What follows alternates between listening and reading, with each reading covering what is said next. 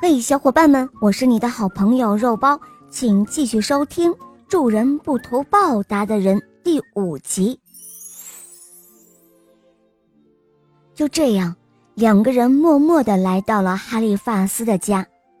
在哈利法斯家，萨利赫详细的汇报了讨债的经过，并把叶海牙哈里德无私助人的事大大的夸赞了一番，接着。又把麦哈苏卑鄙无耻的行径痛诉了一遍。哈利法斯见到那块大宝石，大发感慨。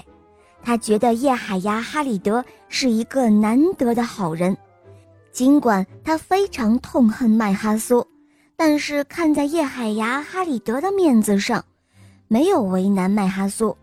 于是他让麦哈苏回家了。哈利法斯非常的敬佩叶海牙哈里德的为人，他决定把宝石再送回去。于是，萨利赫拿着宝石又到了叶海牙哈里德家。在他家，萨利赫把麦哈苏的无耻之举一五一十的讲了一遍。叶海牙哈里德听了之后，不但没有生气，反而淡淡的一笑，平静的说道。萨利赫呀，既然事情已经过去了，我们又何必耿耿于怀呢？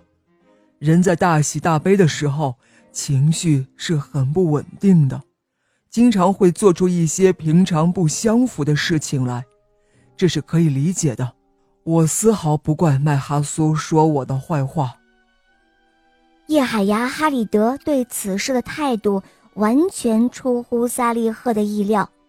他不明白叶海牙哈里德为什么不生气，反而替麦哈苏说好话。事后，萨利赫反复地分析着这件事情，越分析越觉得叶海牙哈里德的人格实在是太伟大了。他不计较个人的得失，也不在乎别人对他的态度，为别人做好事却不图回报。而且还非常宽容地对待别人的缺点、错误，这样的人的品德是何等的高尚啊！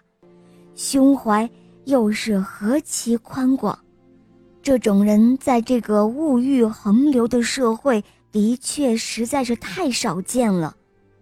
他甘于寂寞，不图名，不图利，默默地帮助着别人。但愿这样的人。会越来越多。好了，宝贝们，这个故事呢，肉包就讲完了。希望你们听完这个故事，能够向叶海牙哈里德学习，成为一个助人不图报答的好人。小伙伴们，如果有想听的故事需要我来讲给你听，可以在公众号搜索“肉包来了”，在那里找到我来告诉我哟。也可以在那里咨询我怎样点播故事。怎样参加抽奖活动来获得小肉包的精美玩具哟？